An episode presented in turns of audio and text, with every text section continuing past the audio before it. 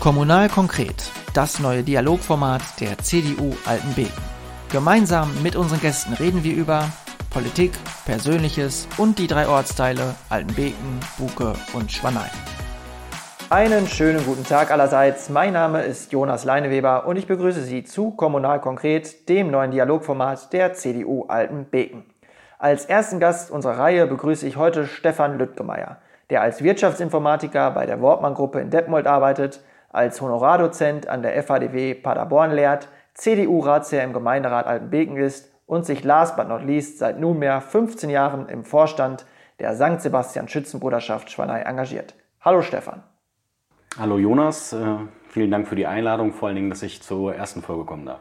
Ja, Stefan, neben den ganzen Tätigkeiten und Funktionen, die ich gerade genannt habe, laufen bei dir ja momentan auch alle Fäden des Wahlkampfes für die Kommunalwahl zusammen die ja im Herbst ansteht. Ähm, ja, wie bekommst du eigentlich alle Tätigkeiten unter einen Hut und wie sieht momentan eigentlich dein Terminkalender aus? Ja, das ist äh, tatsächlich ein bisschen schwierig. Äh, da kommt jetzt sogar die Corona-Krise mir ein bisschen zum Vorteil, äh, weil äh, ich sag mal, das sorgt dafür, dass wir im Schützenverein relativ wenig Termine haben. Da fällt gerade sehr viel aus. Das kann ich dann äh, umswitchen für die CDU ein bisschen äh, für den Wahlkampf arbeiten. Sonst wäre es jetzt ein bisschen schwierig geworden, da gebe ich dir schon recht, dann hätte man äh, das ein bisschen breiter streuen können. Wir haben ja auch äh, für den Wahlkampf ein, ein Team, das bin ja nicht ich alleine. Von daher klappt das ganz gut. Da spielt ein bisschen Corona in die Hände. Also alle frei gewordenen Terminkapazitäten wurden gleich wieder äh, genutzt. Ja, gleich wieder gebunden, genau. Ähm, aber woher ähm, kommt dieses umtriebige und große Engagement in verschiedenen Bereichen? Ähm, wurde dir das von zu Hause mitgegeben oder geht es da zumindest außerhalb vom Beruf äh, etwas ruhiger zu? Ja, etwas ruhiger ist es auf jeden Fall, aber ich sag mal, das, das Ehrenamtliche, das ist schon ja, von zu Hause aus mitgegeben. Mein äh, Vater ist äh, in der Feuerwehr jahrelang aktiv im Vorstand gewesen, in meiner direkten Verwandtschaft, also mein Onkel, der war jahrelang im äh, Ostkompanie-Vorstand und eine Zeit lang waren wir sogar gleichzeitig da drin. Das ist also schon von Haus so ein bisschen mitgegeben, das ist schon so. Für alle, die dich äh, noch nicht in einer deiner Funktionen kennengelernt haben, gehen wir aber erstmal noch ein Stück zurück. Ähm, du bist, na klar, äh, in Schwanei aufgewachsen, hier zur Grundschule gegangen, dann auf die Realschule in Bad Rieburg gewechselt und hast dann später dein Fachabi auf dem Berufskolleg Ludwig Erhard in Paderborn gemacht. Also in einer Schule, ja, die nicht nur einen Wirtschaftsschwerpunkt hat, sondern auch den Namen des CDU-Wirtschaftspolitikers schlechthin trägt. Wurde hier bereits dein Interesse an Wirtschaft und Politik geweckt oder wann schälten sich diese Interessenskategorien heraus? Ja, ähm, so habe ich das noch nicht betrachtet, muss ich sagen. Ähm, also die politische Seite hat da, glaube ich, wenig mit zu tun mit der Wahl äh, der Schule damals. Das war eher der Grund, äh, dass dort auch äh, informatiklastig der Unterricht war. Also für mich hat sich eigentlich ziemlich früh herausgestellt, dass ich oder mein beruflicher Werdegang in Richtung Informatik geht. Und damals gab es da halt den äh, Schwerpunkt im Fachabi mit Wirtschaft und Informatik. Und äh, das hat mich eigentlich eher dahin gezogen äh, und nicht der politische Hintergrund des Namensgebers. Na gut, ein Versuch war äh, diese, dieser Vergleich sicherlich wert. Von der äh, Schule ging es dann zu Siemens, äh, wo du deine Ausbildung begonnen hast. Ähm, damit war dann aber noch nicht Schluss äh, auf der Weiterbildungsleiter. Ähm, berufsbegleitend kam dann noch ein Studium an der FHDW in Paderborn dazu, hast deinen Bachelor und sogar noch deinen Master in Wirtschaftsinformatik gemacht. Ähm, ja, also dein Wissenshunger war mit der Ausbildung noch nicht gestillt oder wie kamst du zum Studium? Ja, das war auch gar nicht eigentlich so geplant, sage ich mal. Ich habe damals meine Ausbildung da angefangen und habe nach der Ausbildung äh, erstmal direkt gearbeitet ein Jahr. Und ein Azubi-Kollege von mir, der hat äh, nach der Ausbildung direkt angefangen, an der FADW in Paderborn zu studieren. Und äh, da ich mit dem in engen Kontakt war und äh, von ihm mitbekommen habe, dass ihm das sehr gut gefallen hat, dass es auch machbar ist, äh, Beruf und Studium äh, unter ein Dach zu kriegen, da ist so ein bisschen bei mir die Neugier entstanden, was mich dann dazu veranlasst hat, äh, ja, ein Jahr nach der Ausbildung dann mein Studium zu beginnen. Das ist rückwirkend wahrscheinlich ähm, eine der besten Entscheidungen gewesen, die ich da getroffen habe. Aber ähm, an der Bildungsbiografie wie deiner sieht man dann doch auch, dass in Deutschland ähm, bei aller Bildungsungleichheit und Ungerechtigkeit, die es ja zweifelsohne gibt, ähm, ein zweiter Bildungsweg doch sehr gut funktionieren kann, oder? Ja, das äh, kann ich so unterstützen und, oder unterstreichen.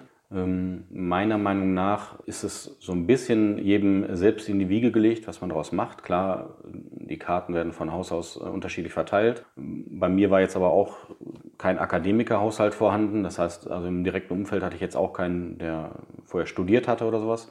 Das heißt, so ein bisschen ist da jeder auch durchaus in seiner Verantwortung und kann das beeinflussen. Klar, es ist nicht einfach, aber es ist machbar, wenn man da, ja, wenn das Interesse groß genug ist. Mm, äh, du hast ja selber ähm, gerade davon gesprochen, dass ein Kollege dich dazu ermutigt hat, beziehungsweise davon erzählt hat. Ähm, rückblickend betrachtet, ähm, ja, achtet man dann selbst darauf, dass man das vielleicht anderen jungen Menschen, mit denen man ja zweifelsohne, du zum Beispiel im Schützenverein in Kontakt bist, dass man das weitergibt und seine Rolle ähm, ja als Motivator, den man, also von der man ja sehr viel profitiert hat, von einem anderen, dann wieder zurückspielen möchte. Ja, ich glaube schon, dass äh, ich da durchaus auch vielleicht manch andere mit nerve. also das ist schon so, dass man sich das äh, so ein bisschen, hat man das ja immer im Hinterkopf und wenn man dann gerade im Schützenverein hat man ja auch sehr viel mit den Jungschützen zu tun. Und da merkt man ja durchaus auch mal, dass es da für manche so einen Entscheidungspunkt gibt, wo die überlegen, was machen sie. Und da ist es schon so, dass ich dann auch äh, durchaus dazu rate, sich weiterzubilden. Meiner Meinung nach äh, ist das immer ein Vorteil. Aber gerade die Jugendlichen sind ja mein, oder meistens in den meisten Fällen ja auch sehr dankbar um diese äh, Ratschläge und Tipps. Und ich glaube auch, dass so ein Wort oder ähm, so ein Ratschlag dann von einem äh, guten Bekannten aus dem eigenen Ort mehr zählt als irgendein Flyer, der irgendwo in der Schule ausliegt. Ja, das, äh, das glaube ich auch. Das war ja, wie gesagt, bei mir ähnlich. Das war auch ein Bekannter, der es mir empfohlen hat, ähm, den man halt sehr gut kannte und dadurch dann äh, dem auch mehr Wert zugesprochen hat. Das ist schon so. Also das persönliche Umfeld ist da durchaus entscheidend. Über deinen zweiten Bildungsweg, also berufsbegleitend, haben wir ja gerade schon gesprochen und jetzt sind wir eigentlich schon an dem Punkt in deinem Leben angekommen, ähm, ja, wo alle Tätigkeiten irgendwie zusammenkommen, die ich eingangs aufgezählt habe. Ähm, ja, es kam dann auch die Vorstandsarbeit im Schützenverein ähm, dazu und eben ab 2014 auch als Ratsherr im Gemeinderat. Wie bist du eigentlich zur CDU und dann zum Amt des Ratskandidaten gekommen? Zur CDU bin ich äh, eigentlich über die äh, Junge Union gekommen. Das war zu der Zeit, wo die äh, Grundschule in Schmanei so ein bisschen in, in, Gefahr war, wo es darum ging, ob der Standort überhaupt bestehen bleiben soll. Durch diese Problematik in Schmanei bin ich dann auf die Kommunalpolitik aufmerksam geworden, habe mich äh, ein bisschen schlau gemacht, welche Partei passt da am besten zu mir und bin dadurch dann an die Junge Union gekommen und äh, bin da dann auch gleich auf dem Vorstandsposten, ich glaube Schriftführer war das damals gekommen. Das hat dann natürlich dazu beigetragen, dass man auch dabei bleibt. Mhm. Genau, also ähm, wir haben schon gesehen, also man rutscht dann da auch irgendwie ähm, teilweise so rein. Gerade, glaube ich, auf kommunaler Ebene ist das ganz klar so. Ähm, jetzt kenne ich aber ganz äh, viele, in, ähm, ja, die in die junge Union eingetreten sind. Oftmals wurde der Aufnahmeantrag dann äh, ja, über die Theke beim Schützenfest geschoben und unterschrieben. Ähm, ja, aber davon sind die allermeisten nie wieder politisch in Erscheinung getreten. Irgendwie musst du dann ja die Motivation entwickelt haben, mal zu einem Treffen zu gehen. Oder war das bei dir eben diese Motivation durch die Vorstandsarbeit dann? Ich befürchte, dass sehr, sehr viele Leute in Vereine so auch so aufgenommen werden an der das Theke. Ich also, auch. Ähm, zumindest habe ich in Schützenvereinen so schon mehrere aufgenommen. Ähm, bei der Jungen Union war es jetzt bei mir nicht die Theke, aber klar, der Vorstandsposten hat durchaus dafür äh, gesorgt, dass ich äh, dabei geblieben bin. Und ich sage mal, das war dann ja auch ähm, recht schnell so, äh, dass man dann in die CDU auch gekommen ist. Und da bahnte sich ja dann auch die Kommunalwahl an. Man wurde gefragt, ob man sich das vorstellen könnte. Also das heißt, man merkt ja auch, dass man da dann was bewegen kann. Das sorgt ja auch dafür, dass man dabei bleibt. Ich kann mir sehr, sehr gut vorstellen, dass das für viele nicht so einfach ist, dabei zu bleiben, wenn man das nicht selbst beeinflussen kann. Heißt, wenn man jetzt kein politisches Mandat hat, dann hat man vielleicht viele gute Ideen, die man einbringen möchte, aber man kann es nicht selbst beeinflussen. Es gibt ein bisschen die Möglichkeit, das haben viele gar nicht auf dem Schirm, sich auch als sachkundiger Bürger zu engagieren. Das heißt, man muss gar nicht selber Ratsherr sein, sondern man kann von einer Partei ernannt werden zum sachkundigen Bürger oder vorgeschlagen werden vielmehr. Und dann kann man auch ohne Ratsmandat mit in den Ausschüssen arbeiten. Und ich glaube, dass, dass man äh, sowas vielleicht ein bisschen transparenter gestalten müsste, dann würde man vielleicht auch ein paar jüngere Leute dafür motivieren können. Hm. Also ich glaube, ähm, es gibt ganz, ganz viele ähm, Wege ähm, wie deine, wie man dann irgendwie in die Politik und in so ein politisches Mandat gekommen ist, eben über persönliche Gespräche und über persönliche ja, Verantwortungs- äh, die man dann irgendwie äh, bekommen hat, dadurch eben, dass man irgendwie persönlich angesprochen worden ist. Mm, aber würdest du auch sagen, dass die Wahrnehmbarkeit der Jungen Union beziehungsweise auch der CDU ähm, oder äh, der Kommunalpolitik in der Gemeinde im Allgemeinen noch verbesserungswürdig ist? Also ich glaube, wenn man sich heute als Jugendlicher für Kommunalpolitik interessiert, muss man schon einiges mitbringen, um überhaupt proaktiv irgendwie darauf aufmerksam zu werden. Ja, also das, das ist so, das, dem kann ich zustimmen. Also Kommunalpolitik ist jetzt, ich sag mal, kein ähm, so spannendes Themenfeld wie Landes- oder Bundespolitik, äh, auch wenn es näher an den Leuten dran ist. Wir sehen das immer, wenn es um den Haushalt geht, der ja eigentlich, sollte man meinen, essentiell und wichtig für die ganze Gemeinde ist. Und dann bei der Haushaltsberatung selber im Januar äh, sind dann vielleicht nur zwei, drei Zuschauer, wenn überhaupt, das ist meist dann schon viel da. Also man sieht schon, dass das Interesse allgemein nicht so groß ist. Und ähm, daran müssten eigentlich die Parteien arbeiten. Wir haben den Vorteil mit der Jungen Union, dass wir eine Jugendorganisation haben, die sich auch bemüht und äh, dadurch ja dann auch Jüngere erreicht. Aber prinzipiell müssten da alle Parteien durchaus transparenter werden und mehr auf die Bürger zugehen. Das mhm. sehe ich auch so, ja. Also ich glaube auch, dass es ähm, jetzt kein ähm, ja, Problemfeld einer einzigen Partei ist, sondern vielmehr eigentlich um Kommunalpolitik im Allgemeinen geht ja, und sich da Strategien überlegen muss, wie bekomme ich es denn hin? Was würdest du denn sagen? Eigentlich, also klar, die, äh, das Interesse an Bundes- und Landespolitik scheint äh, größer als Kommunalpolitik zu sein, aber eigentlich von der direkten Betroffenheit müsste es ja umgekehrt sein, dass man sich viel mehr erstmal für die Kommunalpolitik und dann für die Landes- und Bundespolitik äh, interessiert. Ja, das ist ein bisschen schwierig. Man sollte das meinen, das ist so, wenn es um große Projekte geht. Also wenn wir über die Grundschule reden, über Kindergärten reden, dann ist das meist so. Dann ist das Engagement ja auch groß genau, meistens, wenn ich jetzt an Schwanei an die Eltern denke, die da wirklich ähm, genau. sich äh, eingesetzt haben. Ja, also Paradebeispiel die Realschule in Altenbeken, die Oder ja jetzt so, geklappt ja. hat, ja. was nur über ehrenamtliche Leistung äh, funktioniert. Äh, bei solchen Themen ist das Interesse sehr groß. Aber wenn es natürlich dann an, an viel Kleinkram geht, wenn wir im Bauausschuss darüber reden, ob in der Ringstraße ein Baum stehen bleiben soll oder nicht, das ist natürlich dann für viele nicht wirklich interessant. Ne? Also das hängt ja auch immer mit zusammen. Also es, man hat auch viele Themen, die jetzt keine breite Begeisterung auslösen, sondern das sind halt Themen, die erledigt werden müssen. Weil die Entscheidungen dann ganz, ganz klein gelegen genau, sind. Ja. das ist so. Ja. Du hast die äh, Realschule ähm, Altenbeken gerade angesprochen. Ähm, den, den, Ball würde ich gerne aufnehmen. Mhm. Ähm, und zwar, ähm, wenn man das so mitbekommen hat, dann das ist ja ein Engagement, was wirklich unglaublich ist. Also gerade wie sich Eltern ähm, da engagiert haben. Erstmal viele Eltern, die bereit waren, das überhaupt mitzutragen. Und dann aber auch noch wenige Eltern, die dann wirklich bereit sind, so in die Verantwortung zu springen und dieses Projekt mit Leidenschaft und Begeisterung voranzutreiben. Ist so ein Engagement ähm, ja mehr wert als jeder politische Beschluss? ja, das ist es eigentlich, weil man sieht eigentlich, dass in vielen Stellen, so wie jetzt, in, das ist ein Paradebeispiel eigentlich dafür, dass durch das Ehrenamt oder durch das Engagement von Einzelpersonen viel mehr erreicht werden kann, als manchmal so eine Verwaltung äh, schaffen kann. Das ist einfach so. Und ich behaupte mal, dass wir da in der Gemeinde eigentlich eine sehr gute Grundlage für haben. Da kann ich jetzt mehr zu Schwanei sagen als äh, zu Altenbeken selbst.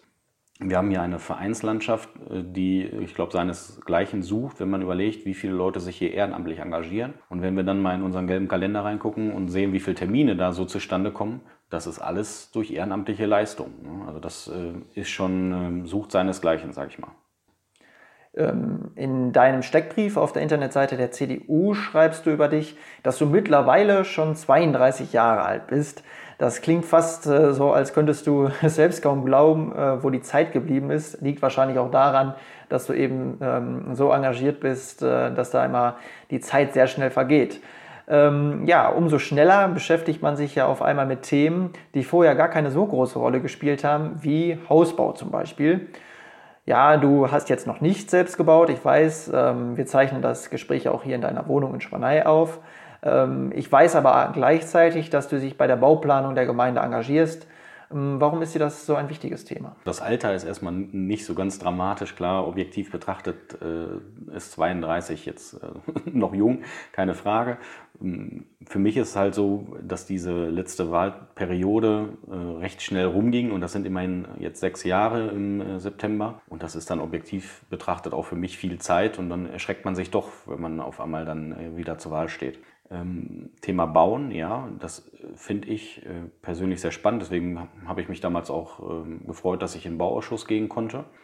Ähm, für mich ist das eigentlich der oder einer der essentiellen Punkte für die Gemeindeentwicklung. Das heißt, wenn wir über viele Themen sprechen, die uns hier bewegen, das heißt demografischer Wandel oder äh, Grundschule, Infrastruktur, alles was so dazugehört, dann kommt man eigentlich immer wieder auf den Punkt Baugrundstücke zurück. Denn wir brauchen hier Baugrundstücke, damit junge Familien hier bauen können, die ähm, dann wiederum Kinder in, den, in, die Grundschule schicken, dadurch wird die Grundschule erhalten, ähm, dementsprechend dem demografischen Wandel äh, sich, ich sag mal, entgegenstellen und das Paradebeispiel oder deutlicher wird es eigentlich, wenn man die Baugrundstücke nicht hat. Heißt, man äh, fällt weiter in der Einwohnerzahl runter. Das ähm, sorgt aber dafür, dass wir im Prinzip die gleichen Infrastrukturkosten auf weniger Bürger umlegen müssen. Also im Prinzip läuft es alles wieder auf die Baugrundstücke hinaus. Der, der, Kreislauf befeuert sich sozusagen selbst und Ganz wenn genau. ein, ein Element wegfällt, wird es schwer. Ja. ja, das ist so. Ähm, jetzt gibt es natürlich ähm, mit Blick auf alle drei Ortsteile eigentlich ähm, natürlich den Bedarf einerseits neue, ja, neue Baugebiete auszuschreiben, andererseits, wenn man so durch die Gemeinde fährt, sind ja auch schon die ein oder anderen Flächen frei, äh, also die im Bebauungsland liegen. Natürlich denkt da jeder Bürger, und ich glaube, da kann man sich selbst auch nicht von freisprechen, erstmal an sich, an die Familie, äh, hält Grundstücke zurück. Aber wie kann man dieses Problem lösen, dass nicht irgendwann der Ortskern ausgehöhlt ist und drumherum quasi das eigentliche Dorf entsteht? Ja, also das ist ein sehr großes Problem in der Gemeinde, dass wir sehr viele Grundstücke haben, die nicht bebaut sind und als Garten benutzt werden.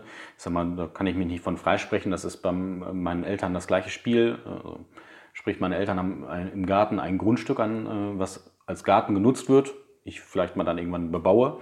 Und so geht es halt ganz vielen. Ne? Das ist durch die dörfliche Struktur so, dass halt viele große Gärtner haben, die dann im Prinzip zwei Grundstücke sind.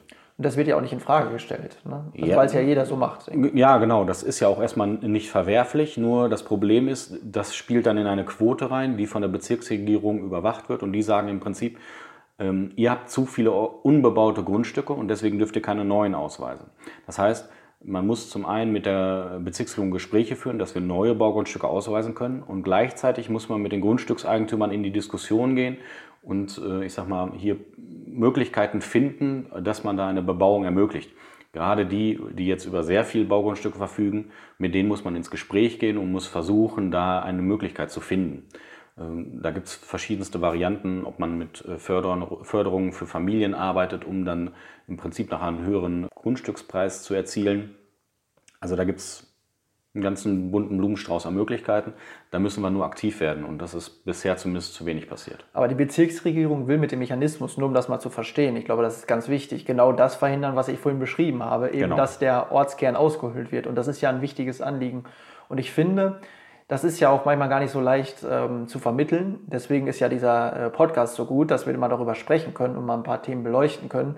Mhm, weil das ist ja eine große Problematik, die daran äh, hängt und die damit verbunden ist. Ne? Also ähm, die Bezirksregierung hat ja dem, ähm, dementsprechend ja eigentlich was Gutes für den Ort im Sinn. Genau, also äh, die machen das ja nicht, um uns zu ärgern, das ist schon so. Ähm, und wenn man sich äh, gerade in Schwanei die letzten Jahre mal anguckt, dann hat das ja sogar auch durchaus äh, gefruchtet an manchen Stellen. Wenn man sich jetzt mal den Platz um die Kirche anguckt, dann sind das eigentlich da Paradebeispiele dafür, dass da sehr viel bebaut wurde, alte Gebäude, ich sag mal, umgebaut wurden.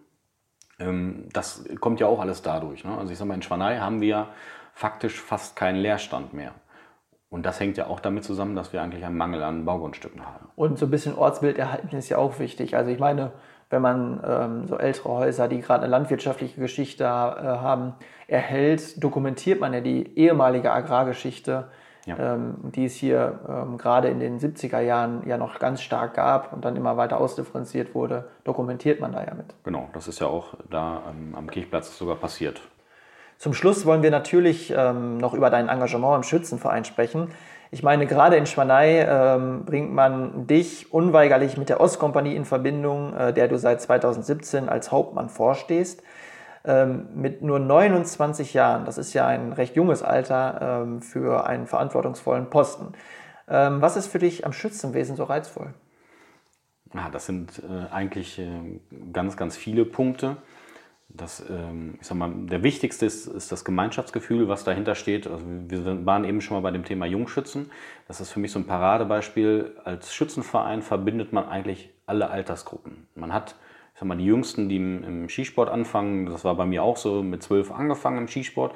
Ähm, da ist es so, da triffst du gleichzeitig auch auf die, die in der Alters- und Seniorenklasse schießen. Also im Prinzip, ich sag mal, von 12 bis äh, 85, 90 kommt man aufeinander, trifft man aufeinander, hat miteinander zu tun, lernt sich kennen.